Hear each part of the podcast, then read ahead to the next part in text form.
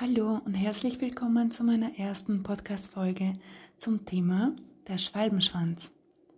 Der Schwalbenschwanz ist einer der heimischen Arten, die sicherlich einer der prächtigsten und schönsten Schmetterlinge ist. Man kann ihn dank seiner roten Augenflecken und der markanten Flügelschwänzchen kaum verwechseln.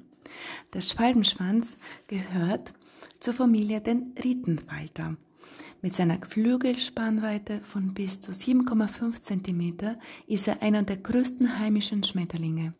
In warmen Zeiten fliegen drei Generationen, in kälteren Phasen sind es zwei.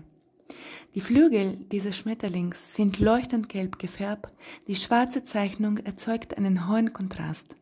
Die hinteren Flügel zeigen zudem ein tiefblaues Band mit roten Augen. Herrlich. Dass aus unscheinbaren Raupen einmal prachtvolle Schmetterlinge schlüpfen, ist ein gängiges Sprichwort.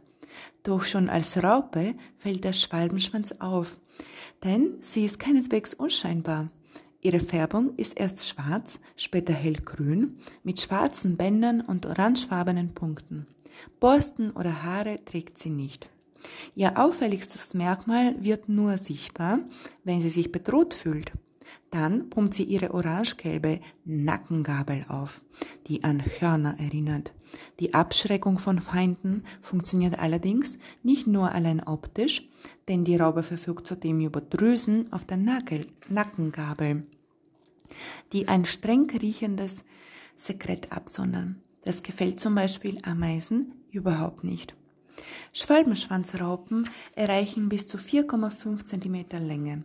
Sie ernähren sich von einer Reihe von Nutzpflanzen, die sich in Gemüsegärten finden. Deshalb ist sie gar nicht so schwer anzulocken. Zu ihrer Futterpflanzen gehören Fenchel, Kümmel, Dill, wilde Möhre und die Bastinacke. Auch die Weinraute, die früher als Heil- und Gewürzpflanze bekannt war, und die kleine Bibernelle zählen dazu. Neben diesen Nutzpflanzen findet man die Raupen oft auf der gewöhnlichen Wiesensilge. Da Wärme das Raupenwachstum fördert, legt die Schmetterlinge ihre Eier häufig auf freistehende Pflanzen. Wenn euch mehr interessiert und mehr über die Schwalbenschwanze, ähm, Schmetterling und andere Arten wissen wollt, hört weiterhin unser Podcast. Vielen Dank fürs Zuhören, einen schönen Abend und bis zum nächsten Mal.